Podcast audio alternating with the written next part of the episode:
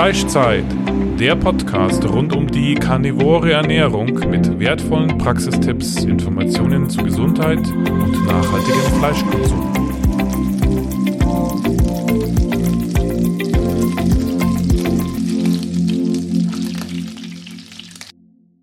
Ja, prima, dann fangen wir an. Also erstmal herzlichen Dank, dass äh, ich eingeladen wurde, hier äh, eine Präsentation zu halten. Also herzlichen Dank an Andrea auch.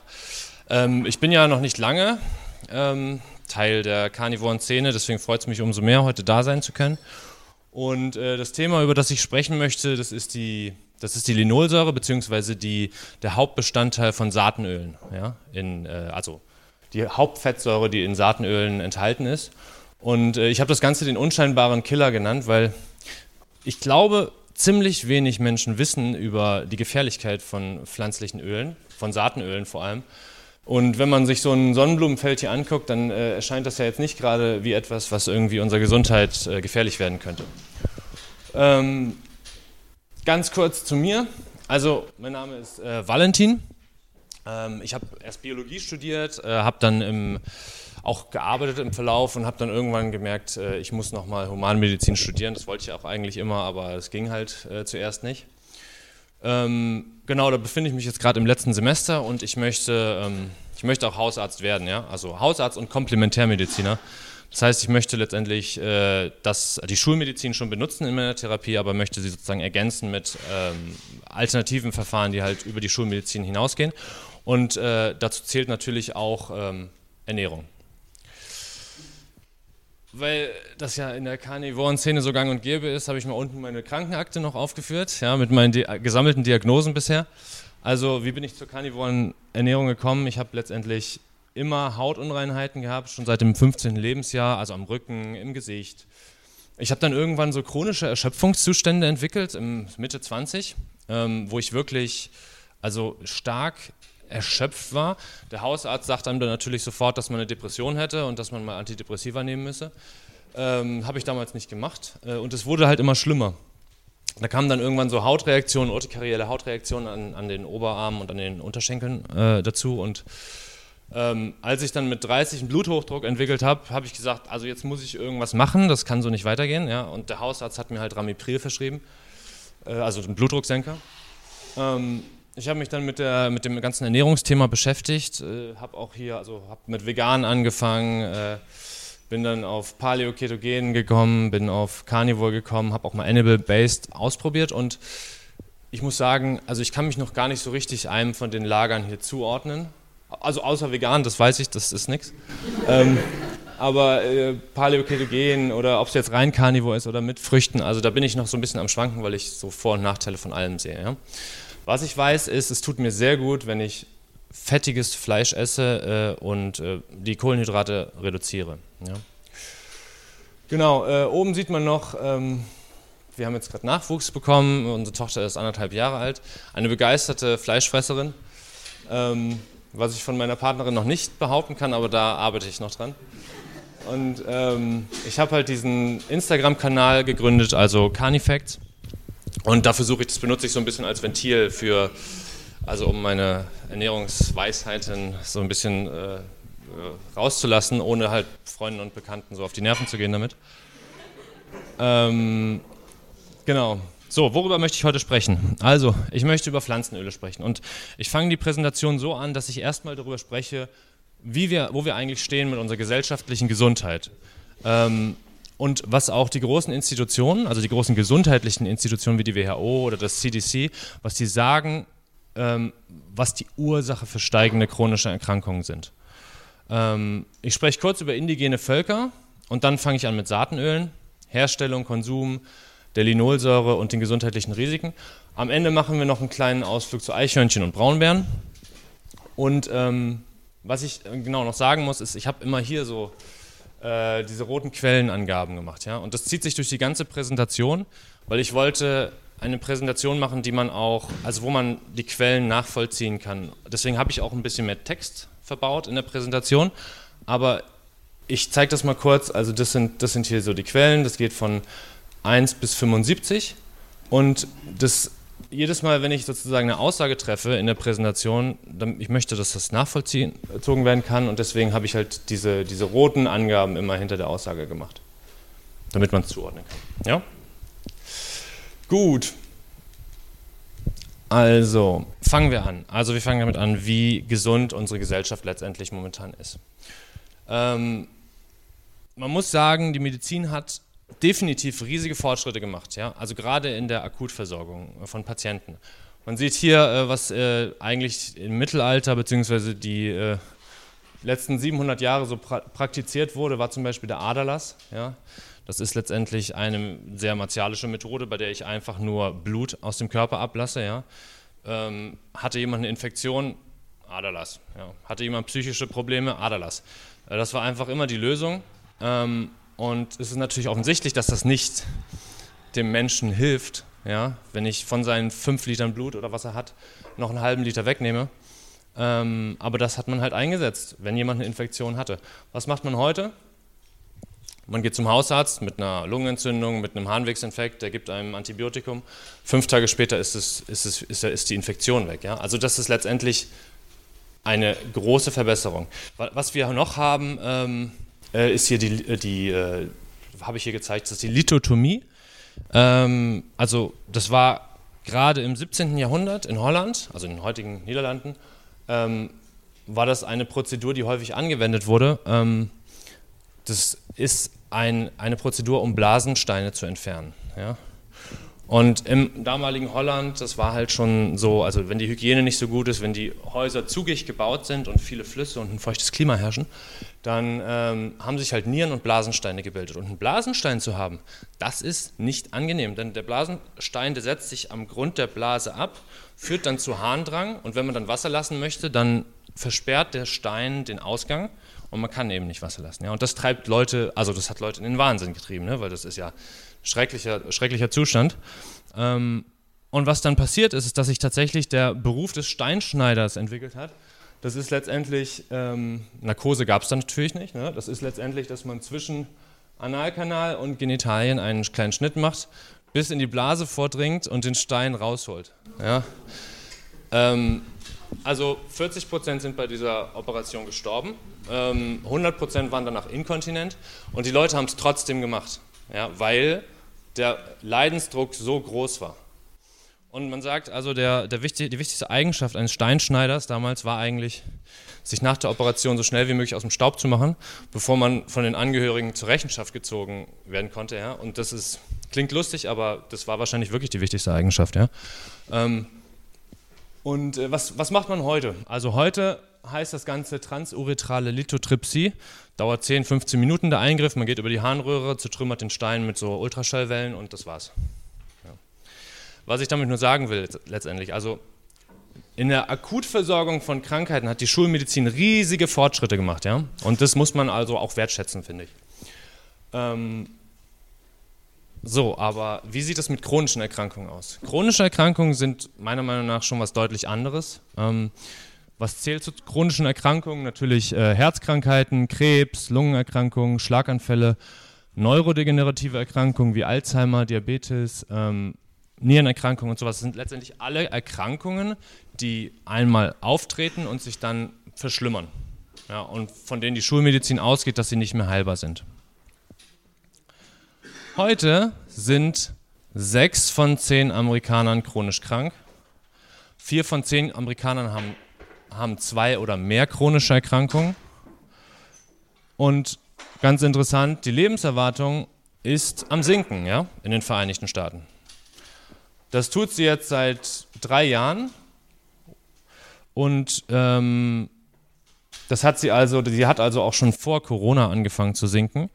Ähm, und das ist nicht alles, denn wenn man sich den Verlauf anguckt, eigentlich stagniert die Lebenserwartung seit zwölf Jahren in den Vereinigten Staaten. Das hier oben sind die ver vergleichbaren westlichen Länder.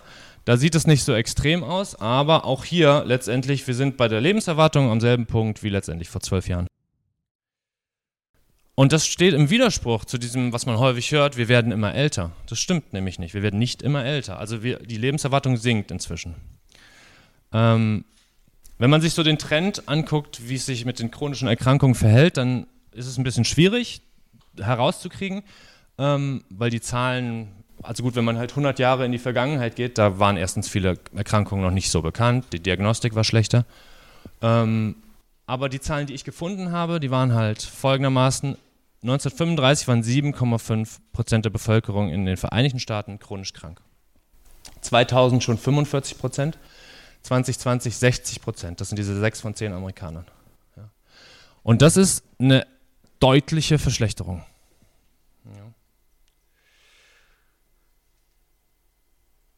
Jetzt, jetzt hört man halt häufig diesen, diesen Satz, ähm, ja, wir werden zwar immer kränker, aber wir werden ja auch immer älter und deswegen ähm, geben wir unserem Körper mehr Zeit, chronische Erkrankungen anzuhäufen. Ja? Macht eigentlich Sinn, die Aussage, aber es gibt folgende Studie, ja, also die, die haben im Jahr 2005, 2008, 11 und 14 Daten erhoben und haben geguckt, wie viel Prozent von der Bevölkerung chronische Erkrankungen hatten. Hier habe ich eine chronische Erkrankung, hier bei zwei habe ich zwei chronische Erkrankungen. Und die haben das aufgesplittet nach ähm, Alter. Also hier sind die 35-Jährigen, hier sind die 50-Jährigen, 65-Jährigen und 80-Jährigen. Und man sieht, in jeder Altersklasse steigen die chronischen Erkrankungen. Also es ist, wir haben die 35-Jährigen, die jedes Jahr kränker werden und die 80-Jährigen auch, die jedes Jahr kränker werden. Also alle drei Jahre hier in der Studie. Ja. Das heißt, dieser, dieses, das, was man immer hört, wir werden immer älter und deswegen immer kränker. Also erstens, erstens haben wir ja gerade gesehen, wir werden nicht immer älter und zweitens macht es auch keinen Sinn, wenn man sich solche Studien anguckt. Was für, äh, was für Erkrankungen steigen? Es äh, steigen vor allem Krebserkrankungen und äh, Herzerkrankungen. Ja? Also hier blau ist Herzerkrankung, grün sind Krebserkrankungen. Die werden immer häufiger in den letzten 30 Jahren. Und ähm, also Todesursache Unfall und übertragbare Erkrankung sinkt. Ja. Also wenn man sich die Medien anguckt, worüber berichtet wird, dann ist das ja nicht gerade ähm, sieht das ja nicht gerade so aus. Da äh, verschwinden die äh, chronischen Erkrankungen meiner Meinung nach eher in der Bedeutungslosigkeit. Ähm, wenn man sich anguckt, woran die Menschen gestorben sind, Anfang des 20. Jahrhunderts und jetzt Ende des 20. Jahrhunderts, dann sieht man, das äh, erkennt man wahrscheinlich nicht so gut, aber das sind alles infektiöse Erkrankungen, an denen man gestorben ist. Also Tuberkulose, Lungenentzündung, ähm, äh, also äh, Gastroenteritiden, ne, Durchfälle und sowas alles. Heute sind es also Herzerkrankungen, ähm, äh, das müssten, das kann ich jetzt auch gerade nicht lesen, aber es sind Herzerkrankungen, Schlaganfälle und Krebs. Das sind die, also das macht zwei Drittel der Todesursachen aus. Ich habe mir dann nochmal die Mühe gemacht und habe mir nochmal Autoimmunerkrankungen angeguckt, weil ähm, chronische Erkrankungen wie Herz und Krebs sind natürlich eine Sache. Ähm, aber auch bei Autoimmunerkrankungen sieht man halt einen steigenden Trend. Also ich habe mir jetzt Typ 1 Diabetes rausgesucht ähm, also der Diabetes, wo die Bauchspeicheldrüse durch, durch, äh, durch Autoimmunprozesse äh, den Geist aufgibt, ähm, dann erhöhte antinukleäre Antikörper im Blut, ja, das ist auch so ein Marker für Autoimmunerkrankungen, und Multiple Sklerose, die wahrscheinlich jeder kennt. Wir haben von 1980 bis 2005 in Finnland eine Verdopplung der Typ 1 Diabetesfälle gesehen. Wir haben erhöhte antinukleäre Antikörper auch eine Verdopplung gesehen von 1988 bis 2011 in den USA. Und Multiple Sklerose hat sich nur in den letzten sieben Jahren, beziehungsweise von 2013 bis 2020, in Amerika verdoppelt. Also das war mir zum Beispiel nicht klar bis letzte Woche, bis ich die Recherche gemacht habe, dass, dass die Multiple Sklerose allein in sieben Jahren sich verdoppelt hat. Ja. Jetzt stellt man sich natürlich die Frage, woran liegt denn das? Und äh, da sagen die großen Institutionen eigentlich immer das Gleiche. Also chronische Erkrankungen gehen einher mit Tabakkonsum, Alkoholkonsum, wenig äh, körperliche Aktivität und schlechter Ernährung. So und jetzt kann man diese ganzen Ursachen mal auf den Prüfstand stellen. Wenn man sich den Tabakkonsum anguckt, ähm, da merkt man, also in den 50er Jahren rauchte fast jeder Zweite in den Vereinigten Staaten, heute nur noch 14 Prozent. Der Alkoholkonsum, ja, also der Alkoholkonsum ist eigentlich relativ konstant. Es kann also nicht eine Ursache für steigende chronische Erkrankungen sein. Seit den 80er Jahren, wenn man einen Trend überhaupt reininterpretieren möchte, dann sinkt der Alkoholkonsum leicht. Ja. Ähm, weniger Aktivität, das ist ein bisschen schwer zu beurteilen, finde ich, weil einerseits hat man natürlich solche Entwicklungen, dass viel mehr Arbeit am Computer stattfindet und im Büro und nicht mehr so viel körperlich draußen gearbeitet wird. Aber andererseits hat man auch diese Bewegung, diese, diese, diese Fitnessindustrie, diese Fitness-Community. Man, man hat an jeder Ecke irgendwie ein neues Fitnessstudio, was hochgezogen wird. Also das ist schwer zu beurteilen, aber es gibt Studien, die das untersuchen und während 1989 ähm, 44 Prozent der Amerikaner die minimalen Bewegungsempfehlungen von 150 Minuten pro Woche erfüllt haben, waren das 20 Jahre später schon 54, also eigentlich 10 Prozent mehr. Ja. So, und schlechte Ernährung, ja gut, also das, was als gesund von der WHO bezeichnet wird, ist ja Getreide, pflanzliche Proteine und pflanzliche Öle. So, und wenn man sich anguckt, wie viele 1999 sich gesund ernährt haben, dann war das 49 Prozent, heute sind es 10 Prozent mehr. Also das kann, was ich damit sagen will, ist, all diese Gründe können wirklich, nicht wirklich hergenommen werden, um den Anstieg von chronischen Erkrankungen in der Bevölkerung zu erklären. Was ist mit dem Zucker? Also da gibt es so verschiedene Studien. Es ist ein bisschen schwierig, das äh, einzuschätzen, weil es gibt ja auch diese ganzen Zuckerderivate, High Fructose Corn Syrup und so. Deswegen ist es schwer, das genau zu erfassen. Äh, die Studie, die ich gefunden habe, war aber, dass seit, dem, seit 2000 letztendlich der Zuckerkonsum leicht am Sinken ist. Und also es gibt auch so Entwicklungen in, den Vereinigten Staaten vor allem, dass die äh, Softdrinks äh, nicht mehr so süß gemacht werden und so. Also weiß ich nicht, wie viel an diesen Zahlen dran ist. Aber was man definitiv sagen kann, ist, dass das Übergewicht nach wie vor ansteigt. Ja? Also wir nehmen zu. Überall auf der Welt, nicht nur in, in den Vereinigten Staaten, sondern auch in den westlichen Ländern. Ähm, das ist jetzt ein Thema, auf das ich ein bisschen genauer eingehen möchte, das Übergewicht. Übergewicht ist definiert als ein Body Mass Index von über 25. Und das ist und in den Vereinigten Staaten leiden 42 Prozent der Erwachsenen sogar an Adipositas. Ja? Das ist ein Body Mass Index von über 30. Das waren 1970 nur 11 Prozent. Und jedes zweite Schulkind in den Vereinigten Staaten ist inzwischen entweder übergewichtig oder adipös. Jetzt gibt es eine ganz interessante ähm, Studie und die hat untersucht, wie viel Kalorien eigentlich in den letzten 20 Jahren verfügbar war. Ja? Wie viel Kalorien, das ist die grüne Linie. Die blaue Linie ist, wie viel Kalorien ähm, konsumiert wurde von der Bevölkerung. Und man sieht, die letzten 20 Jahre ist die verfügbare Energiemenge und die konsumierte Energiemenge letztendlich gleich, die ist unverändert. Und im selben Zeitraum hat das Übergewicht zugenommen, zugenommen, zugenommen, ja? von 30 auf 42 Prozent. Und da stellt man sich natürlich schon die Frage, wie kann es sein, dass wenn die, wenn die Kalorienmenge gleich bleibt, trotzdem das Übergewicht immer weiter steigt? Ähm, ich habe jetzt mal diese, vielleicht, äh, wahrscheinlich kennen einige von euch diese Abbildung. Ähm, einmal auf der linken Seite ist das Bild von New York 1912, das ist nachträglich koloriert. Und man sieht äh, die Leute, ja, die, also erstmal fällt auf, sie sind sehr gut gekleidet, die Leute, finde ich. Ähm, dann laufen alle relativ gemächlich durch die Gegend, ja, niemand hat ein Smartphone in der Hand, niemand äh, hetzt irgendwo hin. Und man sieht relativ wenig Übergewichtige. Eigentlich gar niemand. Gut, hier, ich weiß nicht, bei ihm hier vielleicht so ein bisschen ein Bauchansatz ist, ist vorhanden, ja, hier. Aber ansonsten ähm, ist das, sind eigentlich alle relativ normalgewichtig, ja, bis schlank. Das hier ist Chauncey Morland. Das ist ein Bild aus dem Jahr 1890. Und Chauncey Morland war damals einer der dicksten Menschen der Welt. Der hat Eintritt verlangt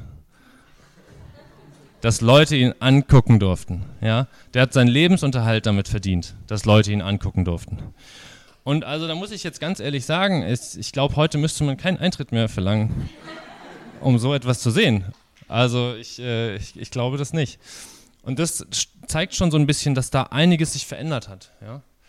Ähm, wenn wir jetzt in indigene, äh, zu indigenen Populationen gucken, dann äh, kann man zum Beispiel zu den Kitawanern gucken. Das sind Inselbewohner vor Papua-Neuguinea, die sich hauptsächlich von Kohlenhydraten ernährt haben, vor allem Süßkartoffeln. Und äh, Übergewicht, Herzkrankheiten waren Fremdwörter für die. Wir können uns auch die ostasiatischen äh, Länder angucken, also vor allem Japan. In Japan wurde in den 50er Jahren vor allem weißer Reis konsumiert. 84 Prozent der Kalorien kamen nur aus weißem Reis. Ähm, auch da, die meisten Menschen blieben schlank und fit. viele kennen die Inuit wahrscheinlich, Walfett und Robbenfleisch. Bevor der Kontakt zur westlichen Welt etabliert war, bei den Inuit, ähm, gab es auch nicht diese ganzen westlichen Zivilisationserkrankungen, die es heute gibt. Und die Maasai kennt man auch. Die haben ja hauptsächlich Blut, Milch und Fleisch konsumiert und äh, sehr groß, sehr schlank, ja, bis halt sozusagen der Kontakt zur westlichen Welt richtig ähm, etabliert wurde. Ähm, genau, das heißt, was ich damit sagen möchte, ist, in diesen ganzen indigenen Populationen ähm, sieht man diese Zivilisationskrankheiten und das Übergewicht nicht, was wir heute bei uns sehen. Was hat sich geändert? Also, ähm, das ist jetzt, und das, da komme ich jetzt zum Kernpunkt der, des Vortrages. Das, die wichtigste Änderung meiner Meinung nach war die Einführung von Saatenölen vor 100 Jahren. Denn es gibt heute kein Nahrungsmittel, was häufiger konsumiert wird als, also Reis und Weizen wird häufiger konsumiert, aber danach kommen halt die Saatenöle. Wir sehen auch, wenn man sich die Fettquellen anguckt in den Vereinigten Staaten, also woher äh, das, das Fett stammt. Die blaue Linie ist zum Beispiel aus Milchprodukten das Fett, das blieb konstant. Man sieht äh, aus tierischen Fetten, also Rindfleisch und äh, Schweinefleisch, tendenziell eher am Sinken. Das Einzige, was steigt, ist das Pflanzenöl. Und ähm, mit dem Pflanzenölanstieg steigt auch das Übergewicht in den Vereinigten Staaten. Jetzt muss man aber natürlich sagen, wenn man so etwas sieht, also zwei steigende Kurven, dann heißt das ja noch nicht viel, denn Korrelation ist ja nicht gleich Kausalität. Hier habe ich zum Beispiel die Eiscreme-Verkäufe übers Jahr aufge aufgezeichnet ähm, und daneben die Haiattacken. Ja. Man könnte jetzt meinen, okay, je mehr Eis verkauft wird, desto mehr Haiattacken gibt es, ja, weil die Kurven sich so aneinander angenähert haben, aber das wäre natürlich Schwachsinn. Ähm, denn alles hängt eigentlich nur mit der Temperatur zusammen. So. Das heißt, wenn ich jetzt eine eine Kausalität zwischen der Kurve und der Kurve herstellen möchte, dann muss ich halt untersuchen, was, woran könnte es liegen, ähm, dass die beiden Kurven miteinander zusammenhängen. Das heißt, ich muss nach Indizien suchen, warum uns Pflanzenöle dick machen. Ähm, da muss ich jetzt ein bisschen näher in die Pflanzenöle reingehen. Also, die Pflanzenöle haben ein gigantisches Wachstum in der Produktion erfahren. Ähm, typischerweise die größten, größten Wachstum haben Palmöl, äh, bekommen Sojaöl, Canolaöl ist Rapsöl, ähm, Sonnenblumenöl. Also das sind die, die äh, explodiert sind über das 20. Jahrhundert, von Anfang des 20. Jahrhunderts bis Ende. Inzwischen decken Pflanzenöle 20% des äh, Kalorienbedarfs. Heute wird tausendmal mehr Sojaöl konsumiert als, also in Amerika, als 1909. Und es wird erwartet, dass der Pflanzenölmarkt nochmal um 30% wächst über die nächsten vier Jahre. Und was dann sind Saatenöle überhaupt? Weil Saatenöle, äh, was muss man sich darunter vorstellen? Saatenöle sind letztendlich alle Pflanzenöle, die keine Fruchtöle sind, ja, die sozusagen nicht aus der Frucht wie der Olive hergestellt werden, sondern aus den Samen. Was brauche ich dazu, um so ein Saatenöl herzustellen? Naja, ich brauche schweres Gerät, ich muss es in dem industriellen Maßstab anbauen, ich muss es, wahrscheinlich muss ich Pestizide einsetzen, ich muss es abtransportieren, dann muss ich es pressen, zerkleinern, raffinieren, deodorisieren, abfüllen. Also was ich damit sagen will, es ist ein hochverarbeitetes Produkt, ein Saatenöl. Ja? Hochverarbeitet. Ähm, und es werden viele chemische äh, Lösungsmittel auch eingesetzt, ja, weil das, da kommt es auch. Und um diese Lösungsmittel dann herauszulösen, wieder muss das Öl auf 140 Grad erhitzt werden, raffiniert werden. Es ist klar, dass Saatenöle vor 100 Jahren noch nicht existierten, weil diese Prozesse einfach nicht da waren. Ja? Das heißt natürlich nicht, dass es keine Öle gab vor 100 Jahren. Olivenöl oder kaltgepresste Öle, die gab es sicherlich, aber in einem deutlich kleineren Ausmaß als heute. So, jetzt habe ich, ähm, jetzt versuche ich das Problem am, am Saatenöl ein bisschen zu beschreiben. Und zwar, das Hauptproblem ist, dass die einen großen Anteil an Linolsäure enthalten. Ja, die Linolsäure hier sieht man nicht so gut, äh, ist, ist hier oben abgebildet. Äh, die Linolsäure ist eine Omega-6-Fettsäure. Das heißt, sie hat eine, an der sechsten Stelle eine Doppelbindung. Ähm, und äh, deswegen gehört sie zu den Omega-6-Fettsäuren. Ja. Wir brauchen Linolsäure, das ist wichtig. In unserer Ernährung ist es, ist es eine essentielle Fettsäure, aber wir brauchen sie nur zu 1 bis 2 Prozent. Das heißt, letztendlich ist es, ähm, naja, ist es Wir können irgendwas essen ja, und kriegen genug Linolsäure. Wir können Kürbis essen, kriegen genug Linolsäure. Wir können ein Stück Fleisch essen, kriegen genug Linolsäure. Ähm, und diese Linolsäure, die ist zu unterschiedlichen Anteilen im Pflanzenöl enthalten. Also wir haben zum Beispiel im Olivenöl 13% nur, im Maisöl haben wir aber schon 50% und dann, wenn es hier unten hingeht, zu dem Sonnenblumenöl mit zwei Dritteln und Sojaöl auch. Ja. Sojaöl wird ja vor allem in den Vereinigten Staaten konsumiert, das Sonnenblumenöl wird bei uns konsumiert. So, und der Konsum steigt. Evolutionär hatten wir ein Omega-6 zu 3 Verhältnis in unserem Körper von 1 zu 1. 1935 war es schon bei 8 zu 1, 1980 bei 10 zu 1, heute bei 15 zu 1. Wobei man sagen muss, das sind Durchschnittswerte. Also es gibt durchaus Fälle, wo so Omega-6 zu 3 Verhältnisse von 50 zu 1 berichtet wurden. Und was muss, was muss man machen, um, um, um eine gewisse Menge an äh, Omega-6-Fettsäuren aufzunehmen? Also der durchschnittliche Amerikaner konsumiert 5 bis 10 Esslöffel Pflanzenöl pro Tag, ja? Saatenöl. Das macht er natürlich nicht mit einem Esslöffel, sondern das Saatenöl wird zum Braten benutzt, zum Frittieren, ist in verarbeiteten Produkten enthalten. Und um 5 Esslöffel, also die untere Ra äh, Spanne sozusagen, die unteren Punkt der Range, ähm, zu erreichen, müsste ich 98 Maiskolben essen. Ja. Also, ich weiß nicht, wie es bei euch ist, aber ich glaube, mein Urgroßvater, der konnte erstens nicht so viele Maiskolben sammeln äh, und hatte auch nicht einen Topf, Topf, der groß genug ist. Ja. Also, das, das war einfach nicht möglich, diese Menge an, an Saatenöl aufzunehmen in der Vergangenheit. So, was ist das Problem mit der Linolsäure? Also die, die Linolsäure, die scheint instabil zu sein. Die oxidiert leicht und bildet dann oxidierte Metabolite. Sie bildet auch ähm, Aldehyde. Das ist auch was, was wir gerade eben schon gehört haben mit dem Acrolein. Ähm, das Acrolein entsteht auch beim Rauchen zum Beispiel und äh, schädigt die DNA. Und es entsteht vor allem das sogenannte HNE. Und HNE steht für 4-Hydroxynoneal. So, und manche Autoren in der, wissenschaftliche, in der, in der Forschung ähm, sagen, dass das HNE letztendlich das toxischste Abbauprodukt von der Linolsäure ist. Ja. Es ist sehr reaktiv, es ist sehr langlebig, das heißt, ähm, es bleibt sehr lange im Körper und geht viele Verbindungen ein. So, man sieht es nicht ganz so gut, aber ähm, es gibt einiges an Forschung zum HNE. Was passiert, wenn man dieses HNE ähm, Hefezellen zum Beispiel zufügt? Auf der linken Seite sieht man gesunde Hefezellen.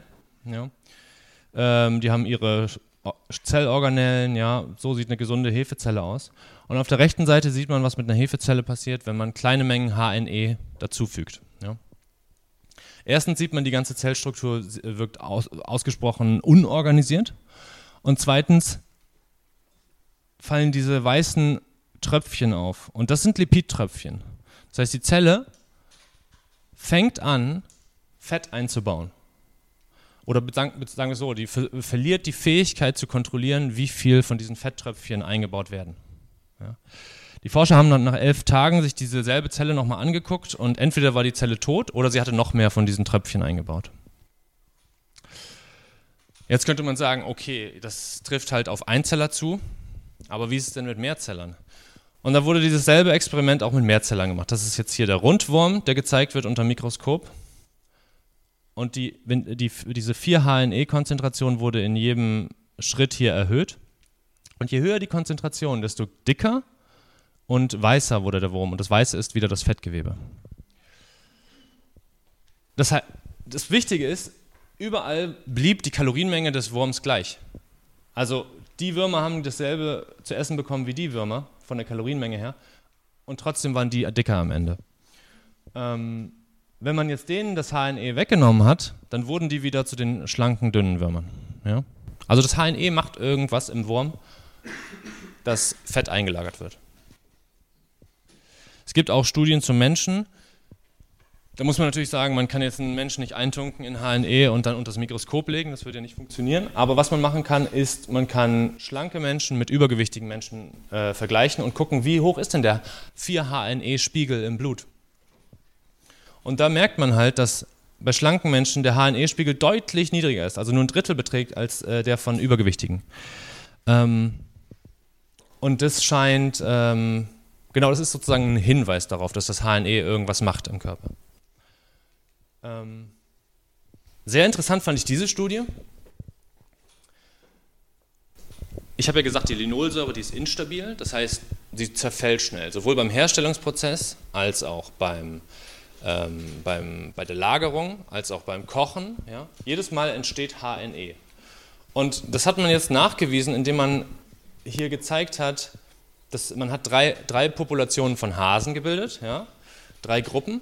Und dem, der einen Gruppe hat man nicht erhitztes Öl gegeben, den zweit, der zweiten Gruppe einfach erhitztes Öl und der letzten Gruppe hat man mehrfach erhitztes äh, Pflanzenöl gegeben.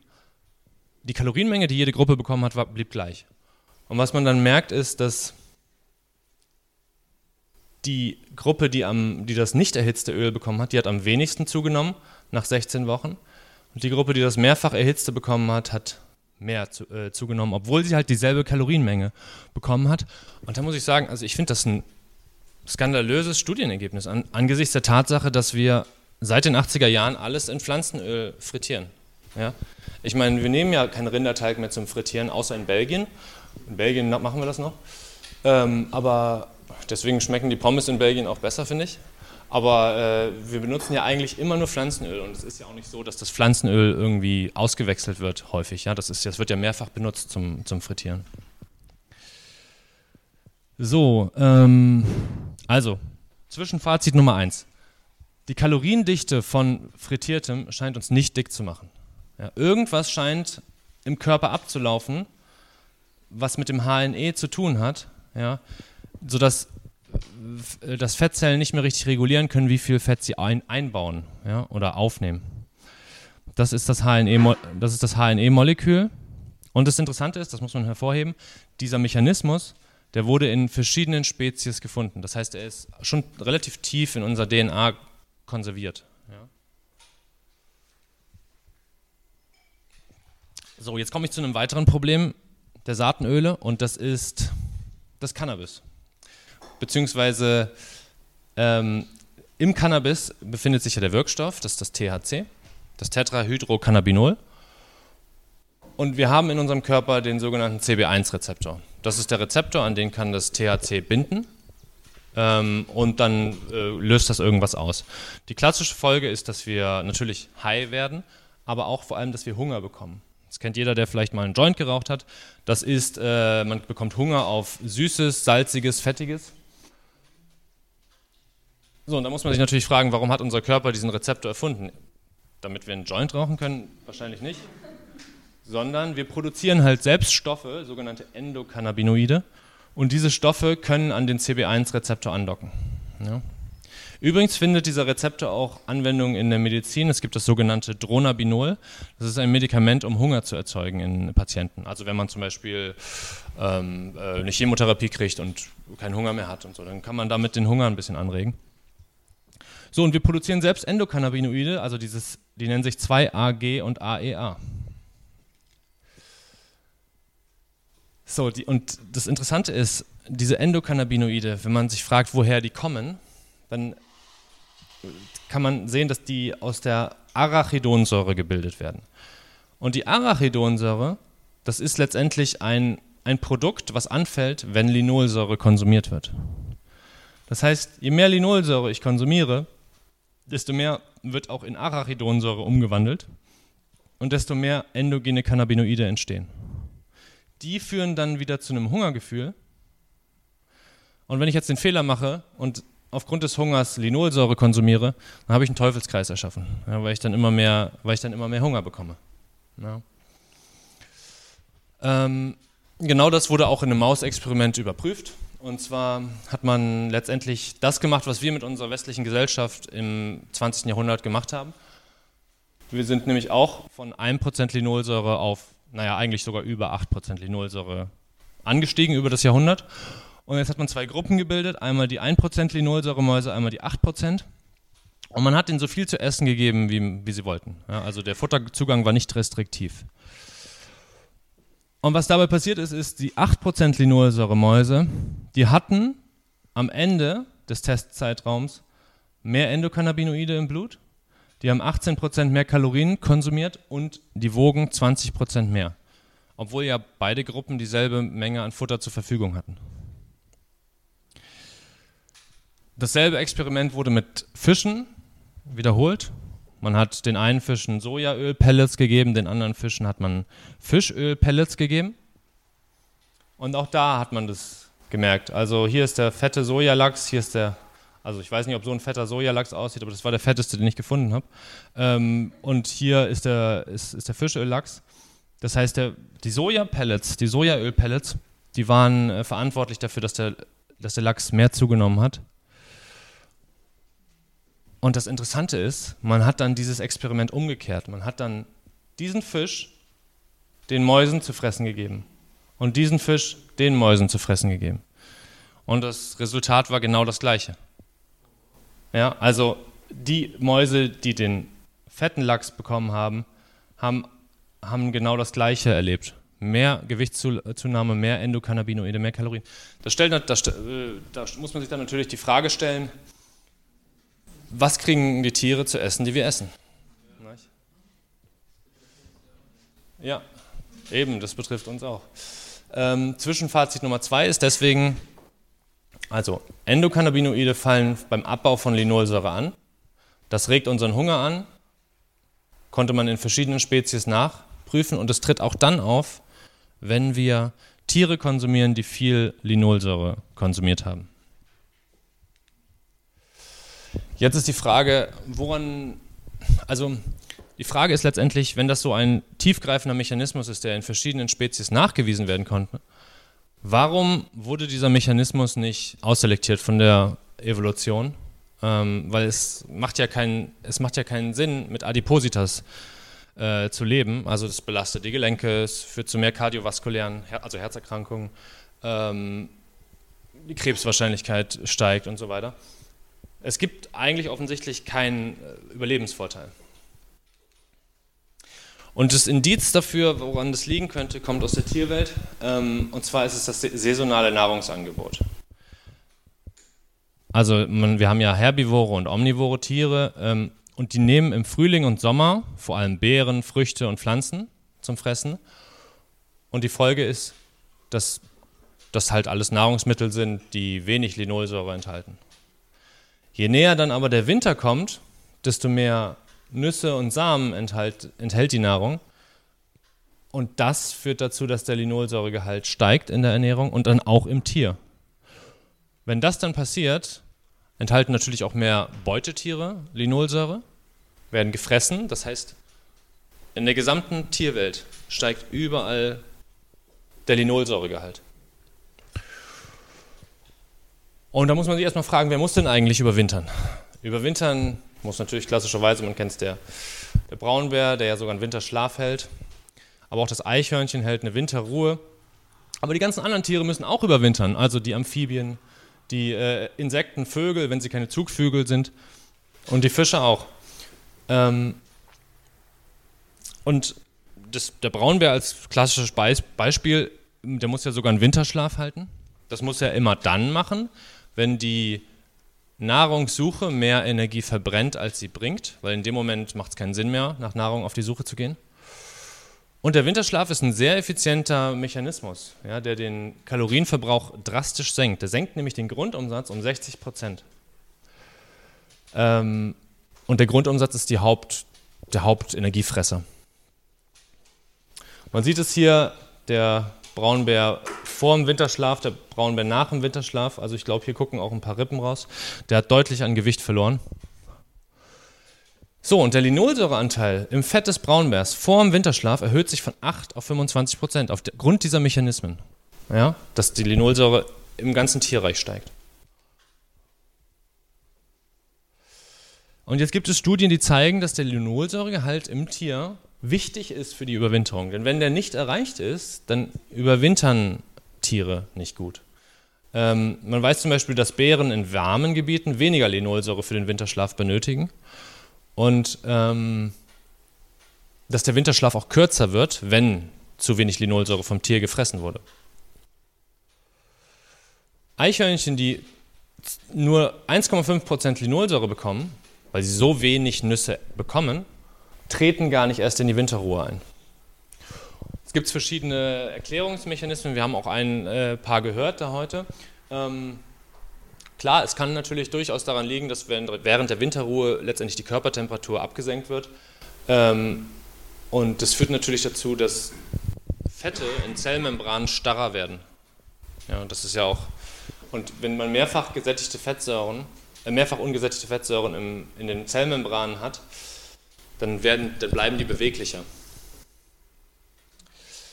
Ähm, aber das ist nur Theorie. Also das Zwischenfazit Nummer drei, was ich gerne hervorheben möchte, ist, also saisonal ändert sich der Linolsäuregehalt in unserer Ernährung. Also zumindest bei unseren frühen Vorfahren. Äh, Linolsäure ist wichtig, um einen Winterschlaf bei Tieren zu halten. Und wir teilen ja noch viele molekulare Mechanismen mit der Tierwelt äh, und mit anderen Säugetieren vor allem. Das heißt, dieselben Mechanismen sind vielleicht auch bei uns am Werk. Ja? Kann es vielleicht sein, dass diese viele Linolsäure uns einfach die ganze Zeit in einen Überwinterungsmodus versetzt? Das ist die Frage. Dass sozusagen die viele Linolsäure die ganze Zeit unseren Grundumsatz ein bisschen runterfährt und das erklärt natürlich auch bei gleichbleibendem Kalorienkonsum, warum diese Übergewicht, warum diese Übergewicht-Problematik äh, die ganze Zeit bestehen bleibt. Ja? Oder sogar ansteigt. Also, genau. Und das würde erklären, warum unsere Körpertemperatur, unser Grundumsatz und unsere Gewichtszunahme zustande kommt. Ähm, es gibt noch ein paar Indizien abseits des Übergewichts, was die Schädlichkeit von Linolsäure angeht. Also es gibt zum Beispiel Studien, die zeigen, dass viel Linolsäure den oxidativen Stress erhöht für Zellen und deswegen auch Immunerkrankung, Autoimmunerkrankungen fördert. Es gibt auch Studien, die zeigen, je höher der Anteil mehrfach ungesättigter Fettsäuren ist in der Bevölkerung, desto häufiger kommt es zu, äh, zu desto größer ist die Mortalität wegen Herzerkrankungen. Ja. Ähm, es gibt Studien, die zeigen, das Demenz- und Alzheimer-Risiko steigt, je höher das Omega-6 zu Omega-3-Verhältnis ist. Auf irgendeine Art und Weise scheint es auch das Diabetesrisiko zu erhöhen. Und was sehr gut untersucht ist, ist der Zusammenhang zwischen Makuladegeneration und Linolsäure. Und Makuladegeneration ist letztendlich eine der, äh, der, es ist eigentlich die führende Ursache für Blindheit in der westlichen Welt. Da äh, kommt es so zu entzündlichen Prozessen an der Netzhaut, sodass es einen Umbau gibt und äh, der Mensch dann erblindet.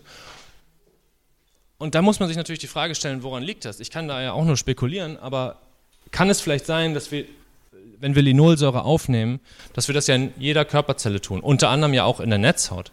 So, das heißt, wir wissen, die Linolsäure ist instabil. Wenn jetzt also Licht auf unsere Netzhaut fällt und da viel Linolsäure drin ist, ja, zerfällt die dann besonders in der Netzhaut, weil da das Sonnenlicht gut hinkommt ähm, und führt dann zu äh, oxidativem Stress und Umbauprozessen. Ja, also ist jetzt nur eine Theorie von mir, ich weiß es nicht, woran es liegt, aber das ist auf jeden Fall ein sehr gut untersuchter Zusammenhang von der Literatur.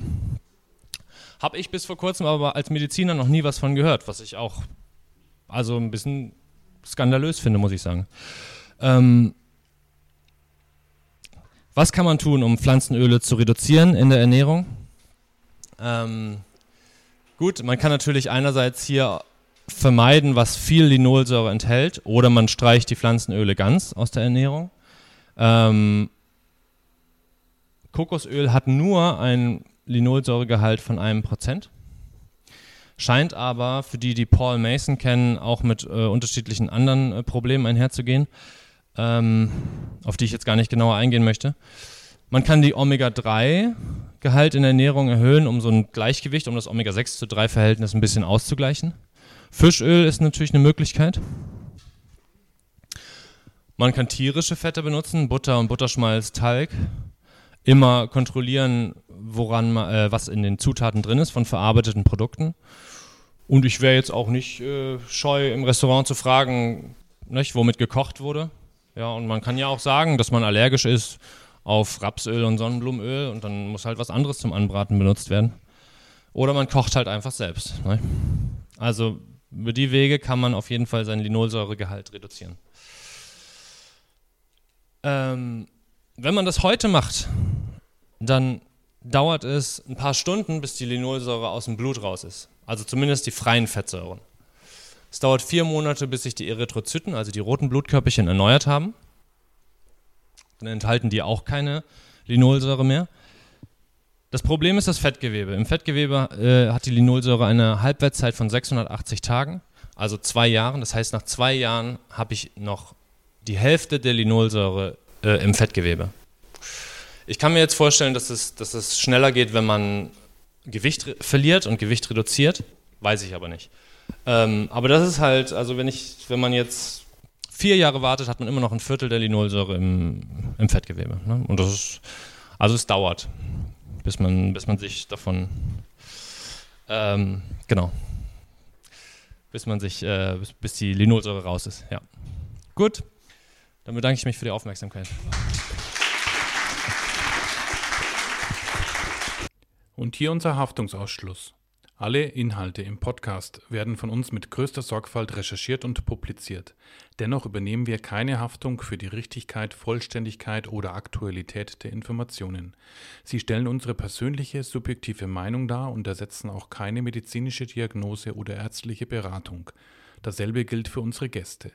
Konsultieren Sie bei Fragen oder Beschwerden immer Ihren behandelnden Arzt.